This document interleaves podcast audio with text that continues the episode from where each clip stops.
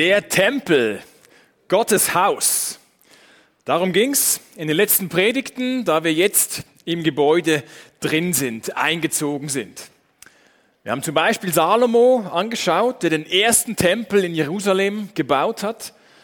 Dann kamen wir vorbei bei Zerubabel, der das zerstörte Gotteshaus wiederhergestellt hat, den zweiten Tempel in Jerusalem. Und bei dem schon im sechsten Jahrhundert vor Christus die Rede davon war, dieses Gebäude, das er aufgebaut hat, wieder aufgebaut hat, das ist nur ein Provisorium. Der wahre Tempel, der kommt erst noch. Ein deutlicher Hinweis auf Jesus. Klarer Hinweis der, auf Jesus, der das Gebäude überflüssig oder nebensächlich mindestens machen würde weil in seiner Person, in der Person von Jesus, dann die Begegnung und die Versöhnung mit Gott direkt möglich wurde. Und zwar nicht nur an einem Ort, sondern überall auf der ganzen Welt. Heute sehen wir, wie das Bild von diesem Haus Gottes, vom Tempel auf Menschen übertragen wird oder für Menschen gebraucht wird. Für Menschen, die Jesus nachfolgen und damit seine Gemeinde oder seine Kirche bilden. Deshalb das Thema von heute, dynamisch, einzigartig Kirche. Dabei geht es nicht darum, der Kirche irgendwie ein besseres Image zu verleihen, so in einer Art Werbekampagne mit einem flotten Spruch irgendwie noch zu retten, was zu retten ist, dem Patient Kirche. Nein, es geht darum, eben nicht ähm, Weg vom langweiligen, verstaubten hin zum angesagten Geheimtipp. Nein, es geht darum, das Entscheidende ist, was Gott über seine Kirche zu sagen hat. Und wie wir als seine Kirche danach leben können, was er was seine Gedanken über Kirche sind. Wir schauen dafür ins Neue Testament, in den ersten Petrusbrief. Und dieser Petrus, der war ja ein Jünger von Jesus, also Jahre mit Jesus unterwegs gewesen und hat als Augenzeuge das miterlebt, was Jesus getan hat, gesagt hat. Und er schreibt diesen Brief in den 60er Jahren im ersten Jahrhundert an Christen im damaligen Kleinasien, der heutigen Türkei. Diesen Christen, an die er diesen Brief schreibt, die den zuerst empfangen und gelesen haben, die haben Widerstand erlebt. Das war für die nicht einfach, sich da zu outen als diejenigen, die jetzt diesen neuen Weg, wie es damals hieß, folgen, die Christen sind, die diesem Jesus nachfolgen, sie wurden abgelehnt wegen ihres Glaubens und sogar bekämpft. Das ist bis heute in vielen Ländern unserer Welt auch so. Bei uns sieht es noch ein bisschen besser aus. Wir sind da noch ein bisschen besser dran, wobei die Freikirchen jetzt auf der gesellschaftlichen Beliebtheitsskala nicht gerade zu oberst stehen. Aber das müssen sie auch nicht. Entscheidend ist, was Gott über seine Kirche sagt. Und dass wir dem versuchen, treu zu sein mit seiner Hilfe. 1. Petrus 2, ein paar Verse aus diesem zweiten Kapitel ab Vers 4. Kommt zu ihm. Er ist jener lebendige Stein, den die Menschen für unbrauchbar erklärten, aber den Gott selbst ausgewählt hat und der in seinen Augen von unschätzbarem Wert ist. Lasst euch selbst als lebendige Steine in das Haus einfügen, das von Gott erbaut wird und von seinem Geist erfüllt ist. Lasst euch zu einer heiligen Priesterschaft aufbauen, damit ihr Gott Opfer darbringen könnt, die von seinem Geist gewirkt sind. Opfer, an denen er Freude hat, weil sie sich auf das Werk von Jesus Christus gründen. Gott sagt ja in der Schrift, seht, ich verwende für das Fundament auf dem Zionsberg einen Grundstein von unschätzbarem Wert, den ich selbst ausgewählt habe. Wer ihm vertraut, wird vor dem Verderben bewahrt werden. Euch also, die ihr glaubt, kommt der Wert dieses Steins zugute. Doch was ist mit denen, die an ihrem Unglauben festhalten? Es heißt in der Schrift, der Stein, den die Bauleute für unbrauchbar erklärten, ist zum Eckstein geworden. Und an einer anderen Stelle heißt es, es ist ein Stein, an dem sich die Menschen stoßen, ein Fels, an dem sie zu Fall kommen. Sie stoßen sich an diesem Stein, wie es allen bestimmt ist, die nicht bereit sind, Gottes Botschaft Glauben zu schenken. Ihr jedoch seid das von Gott erwählte Volk. Ihr seid eine königliche Priesterschaft, eine heilige Nation, ein Volk, das ihm allein gehört und den Auftrag hat, seine großen Taten zu verkünden. Die Taten dessen, der euch aus der Finsternis in sein wunderbares Licht gerufen hat. Früher wart ihr nicht Gottes Volk. Jetzt seid ihr Gottes Volk. Früher wusstet ihr nichts von seinem Erbarmen. Jetzt hat er euch sein Erbarmen erwiesen.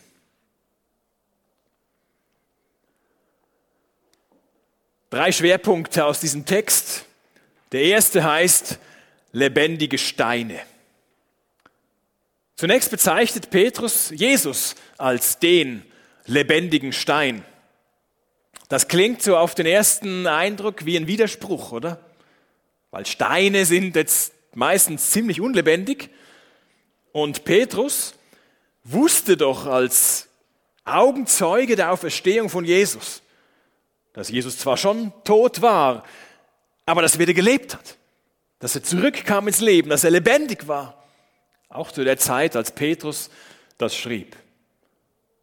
Warum also dieser Stein? Damit greift Petrus aufs Alte Testament zurück, wie an ganz vielen Stellen hier in dem Kapitel. Es wimmelt nur so von alttestamentlichen Bezügen oder Zitaten im 1. Petrus 2. Zum Beispiel Psalm 118, 22. Der Stein, den die Bauleute für unbrauchbar erklärten, ist zum Eckstein geworden.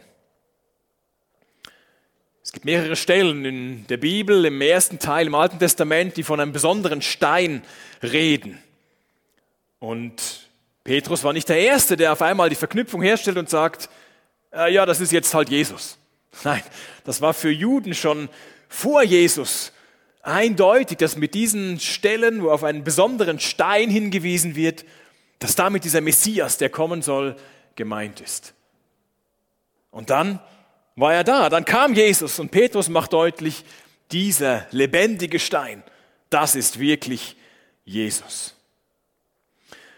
Der Eckstein ist hier erwähnt und das meint, ich habe diese Steine hier mal oben aus der Hürde geklaut. Ich hoffe, die kommen klar ohne diese Anzahl Steine hier.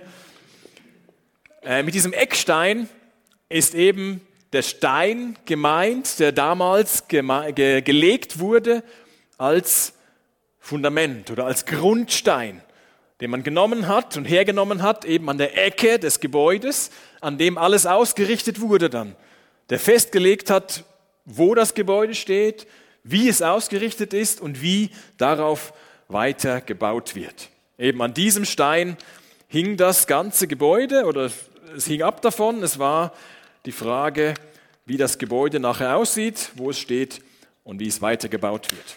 Und das ist das Bild hier, das Petrus gebraucht. Dieser Eckstein da unten, der Grundstein, sagt er, das ist Jesus. Von dem neuen Gebäude, dem neuen Tempel, den Gott jetzt dran ist zu bauen, mit Menschen. Nicht nur ein Haus, das fest irgendwo steht, sondern Menschen, die dazugehören, Menschen, die Jesus nachfolgen. Seine Kirche. In einem der Gleichnisse von Jesus bezieht er sich genau auch auf diese Stelle aus Psalm 118. Er bestätigt damit, dieser besondere Stein, von dem die Rede ist, sagt Jesus, das bin ich. Vielleicht kennt ihr dieses Spiel Jenga, wo man so einige Holzklötze hat und da äh, eben die aufbaut und jemand hat eine besondere Figur da gemacht, wo alles wirklich nur auf einem Stein steht. Ob jeder Statiker so da einverstanden ist, ist die Frage, aber irgendwie war das möglich anscheinend. Das ist ein Bild für Jesus. Er ist dieser Eckstein, der Grundstein, ohne den das Gebäude nicht bestehen bleibt. Wenn wir Jesus ausklammern als Kirche und meinen, ja, wir sind irgendwie jetzt weiter wir brauchen diesen Jesus und diese Grundlagen des Evangeliums brauchen wir irgendwie nicht mehr oder betonen wir nicht mehr so sehr. Dann ist es so, wie wenn wir diesen, diesen Stein unten wegnehmen würden. Er ist der Eckstein. Und Petrus fordert deshalb, kommt zu ihm, kommt zu ihm, kommt zu Jesus. Wenn er damals seinen Leuten, die er kannte dort in der Türkei, geschrieben hat, die in unsicheren Zeiten waren und nicht wussten, ob sie wegen ihrem Glauben jetzt dann verhaftet werden oder anderes Negativ in Kauf nehmen müssen, sagt er in diesen unsicheren Zeiten, kommt zu Jesus. Er ist das verlässliche Fundament von eurem Leben, von euch als Gemeinde, von euch als Gemeinschaft. Kommt immer wieder zu ihm, steckt hier dahinter. Vertraut ihm und betet ihn an. Und wenn ihr das tut, dann werdet ihr eben auf diesem Grundstein als lebendige Steine aufgebaut werden. Dieses Muster sehen wir in den nächsten Versen auch, dass Petrus erst etwas über Jesus aussagt, wie hier, er ist der lebendige Stein, und das dann auf die Kirche, auf die die Jesus nachfolgen, überträgt und sagt, ihr seid auch lebendige Steine. Kommt zu ihm. Paulus benutzt im Epheserbrief das gleiche Bild. Er schreibt dort in Kapitel 2, ihr gehört zu Gottes Haus. Und der Eckstein dieses Gebäudes ist Jesus Christus selbst. Er hält den ganzen Bau zusammen. Durch ihn wächst er und wird ein heiliger, dem Herrn geweihter Tempel. Durch Christus seid auch ihr in dieses Bauwerk eingefügt, in dem Gott durch seinen Geist wohnt. Menschen, die Jesus nachfolgen, bilden eben Kirche, machen die Kirche aus. Wie das Gebäude aussieht, kommt nicht so drauf an. Ob es ein traditionelles Kirchengebäude ist, Menschen, die Jesus nachfolgen, bilden diesen neuen Tempel überall auf der Welt. Jetzt, woran kann man erkennen, dass eine Kirche eben nicht eingeschlafen ist, alt, langweilig, verstaubt ist, sondern lebendig? Lebendige Steine. Wie kann man erkennen, dass eine Kirche dynamisch ist? Wenn eine, eine Kirche von Jesus aus lebendigen Steinen besteht, dann steht dieses Gebäude, dieses, diese Gemeinschaft steht nie unter Denkmalschutz. Dass man irgendwann sagen könnte, so und jetzt wird nichts mehr verändert. Nein, Gott baut weiter. Und wir sind gerade in der in der Situation, dass es eben ganz neu ist hier und dass noch nichts ganz festgelegt ist. Es hat noch keiner einen Stammplatz. Und das kann keiner behaupten. Ich war jetzt letzten Sonntag zum ersten Mal hier. Ab jetzt sitze ich immer an diesem Ort. Bitte nicht. Ähm, wechsel mal die Plätze, geh mal zu anderen Leuten hin. Lern andere kennen. Steine sind stabiler, wenn sie miteinander verbunden sind und nicht nur lose nebeneinander liegen. Drum eine Idee, sprich nachher mit jemandem, den du noch nicht kennst oder noch nicht so gut kennst. Einfach mal, du musst nicht ganzes Leben ausbreiten, aber sind wir so flexibel und so, und so lebendig, dass wir auch mit anderen Leuten irgendwo ins Gespräch kommen, gerade mit solchen, die wir noch nicht so gut kennen. Ein weiteres Kennzeichen dafür, dass Kirche dynamisch ist, ist, wenn ganz verschiedene Menschen dazugehören. Die einen mit Rollstuhl und die anderen ohne. Die einen Menschen, die gerade ganz unbeschwert durchs Leben laufen und, es so richtig gut läuft. Und auch andere da sind, die gar nicht genau wissen, wie es eigentlich weitergeht. Leute mit Fragen, Leute mit Zweifeln. Leute in ganz unterschiedlichen Lebenssituationen. Jeder ist willkommen. Jetzt im Alten Testament lag der Fokus auf dem Volk der Juden. Und durch Jesus hat dieser Fokus sich erweitert. Jetzt gehören nicht länger nur Nachkommen von Abraham zum auserwählten Volk Gottes, sondern jeder, der an Jesus glaubt. Egal aus welchem Hintergrund er kommt oder sie kommt. Und Petrus schreibt diesen Brief eben in die damalige, nach damal, ins damalige Kleinasien, heutige Türkei. Und die Leute, die er anschreibt, die einen waren vermutlich mit jüdischem Hintergrund und andere keinen jüdischen Hintergrund. Aber das spielte hier keine Rolle mehr. Weil Petrus sagt, ihr alle seid jetzt Gottes auserwähltes Volk. Jeder Einzelne ist wichtig. Es gibt auch bei uns keinen VIP-Bereich wo nur die rein dürften oder besonders behandelt werden oder das Güppli schon vor dem Gottesdienst genießen können, äh, die besonders viel mitarbeiten oder die besonders viel spenden. Nein, Petrus schreibt, es sind alle, die an Jesus glauben, bilden eine heilige Priesterschaft, wie er es nennt. Das heißt nicht länger nur die Nachkommen von Aaron, sondern alle.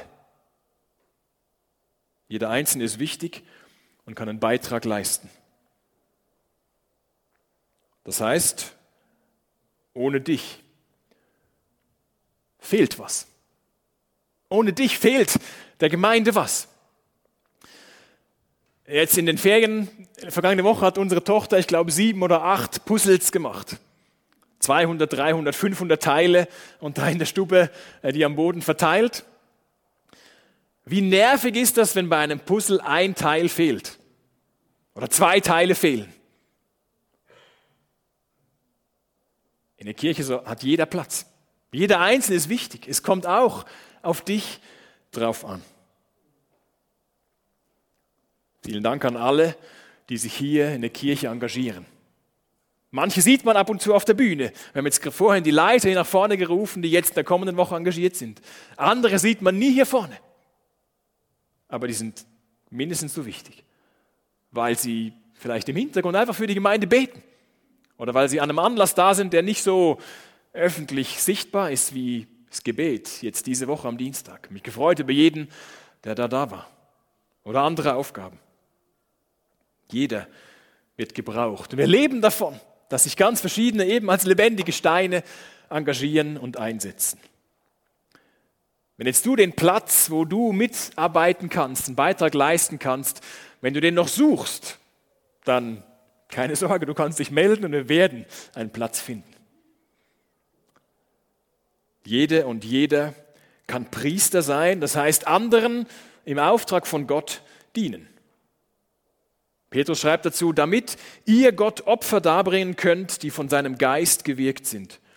Opfer, an denen er Freude hat, weil sie sich auf das Werk von Jesus Christus gründen. Das ist die Basis. Das ist die Basis, warum wir uns engagieren oder engagieren könnten. Die Basis ist, Jesus hat mit seinem Tod und seiner Auferstehung uns gedient, unsere Sünden vergeben. Deshalb dienen wir ihm in seiner Kirche. Als lebendige Steine, die sich auf ihn gründen. Das Zweite, was Petrus neben den lebendigen Steinen hier zunächst auf Jesus bezieht, dann später auf die Gemeinde überträgt, ist, Jesus ist wertvoll für Gott. Petrus selbst hat das miterlebt zu den Zeiten, als er mit Jesus unterwegs war, wie Menschen Jesus nachgeströmt sind, viele Jesus hinterherliefen und auch wieder wegliefen. Schlussendlich doch Jesus abgelehnt haben, weil sie nicht einverstanden mit dem waren, was er eigentlich verkörpert oder eigentlich gefordert hat. Wie ein Stein für wertlos gehalten aber den Gott selbst ausgewählt hat und der in seinen Augen von unschätzbarem Wert ist. So ist Jesus in den Augen von Gott, dem Vater. Jetzt bevor Jesus anfing, öffentlich aufzutreten und zu predigen und Menschen zu dienen und zu helfen, gibt es so eine Begebenheit, wo Jesus sich taufen lässt von Johannes dem Täufer, wo was ganz Spezielles passiert nach dieser Taufe. Nämlich wo Gott der Vater und Gott, der Heilige Geist, Jesus nochmal bestätigt. Es steht dort, und der Heilige Geist kam in sichtbarer Gestalt wie eine Taube auf ihn herab. Aus dem Himmel sprach eine Stimme, du bist mein geliebter Sohn, an dir habe ich Freude.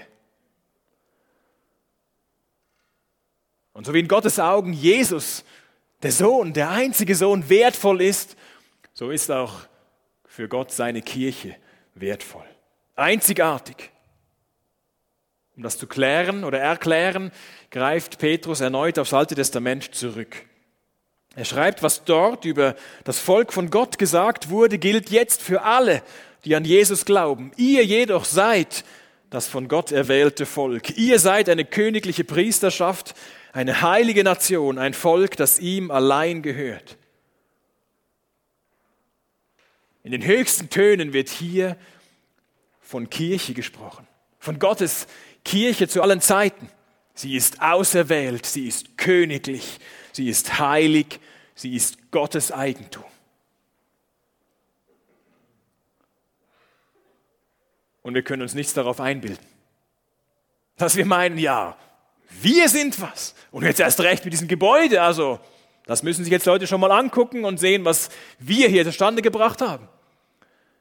Wir können uns nichts darauf einbilden.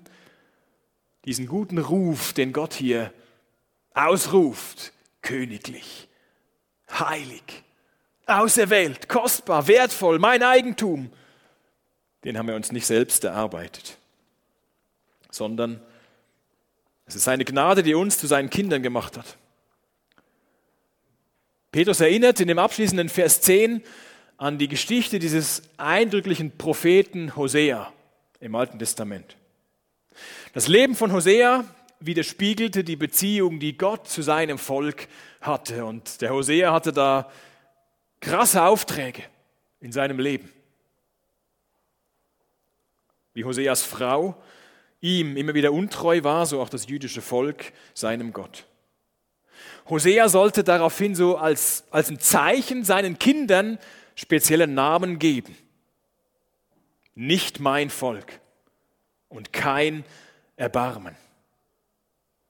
Das war nicht so eine Prophetenbotschaft, die er einmal so ein bisschen dem Volk ins Gewissen gerufen hat, sondern seine Kinder trugen diese Namen. Und immer wenn man mit dieser Familie zu tun hatte, wurde man erinnert an dieses Urteil Gottes, weil sie ihn verlassen hatten. Nicht mein Volk, kein Erbarmen. Und einige Zeit später bekommt Hosea einen neuen Auftrag von Gott, dass Gott seinem Volk wieder gnädig ist. Und dass diese Namen der Kinder umgeändert werden sollen, umgeschrieben werden sollen in mein Volk und Erbarmen. Also das Negative, das Kein und Nicht wurde gestrichen. Und diese Kinder waren lebendiger Beweis dafür, dass Gott seinem Volk wieder gnädig ist. Dass Gott sein Volk wieder als sein Volk bezeichnet und sie sein Erbarmen genießen können. Als Kirche sind wir nur wertvoll für Gott, weil er uns Wert gibt. Petrus betont drittens, Jesus und die Kirche sind entscheidend für diese Welt. Für die einen ist das eine gute Nachricht. Wer ihm vertraut, wer Jesus vertraut, wird vor dem Verderben bewahrt werden. Jetzt bietet der Glaube an Jesus noch mehr als Hauptsache in den Himmel kommen.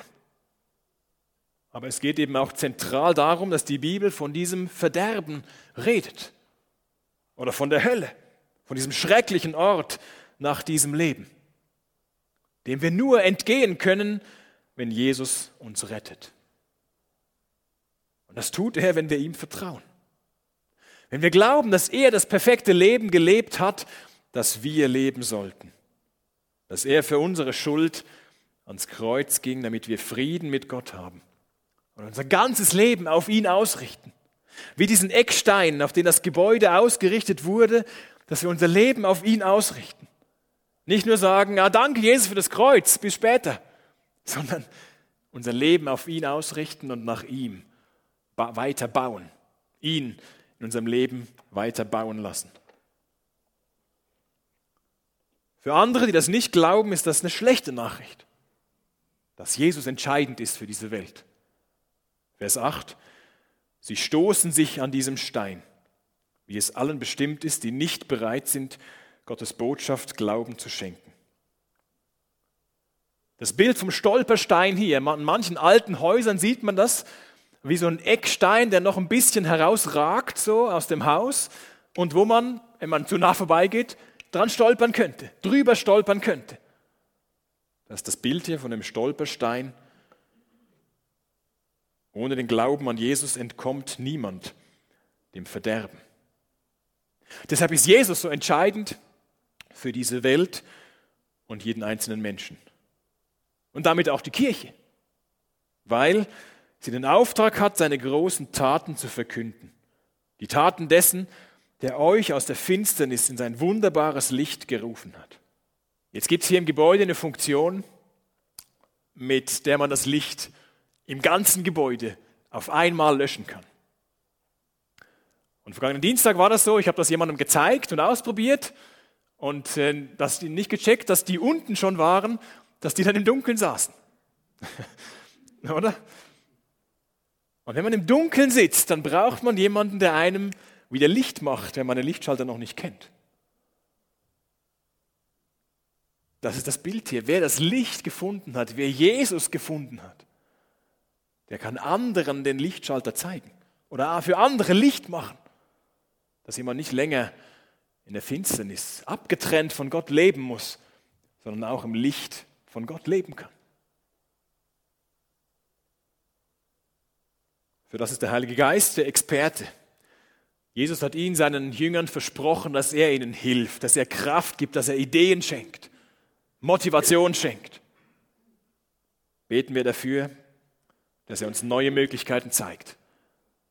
Auch hier, wo wir sind, für Jesus, ein Licht zu sein, Salz zu sein, dort, wo wir leben. Jetzt die Christen damals, die diesen ersten Brief von Petrus bekommen haben, die haben dadurch, bin ich überzeugt, neuen Mut gekriegt. Sie haben gehört, wer uns widersteht wegen unserem Glauben, wer uns bekämpft, der lehnt eigentlich Jesus ab. Und der wird langfristig damit nicht gewinnen.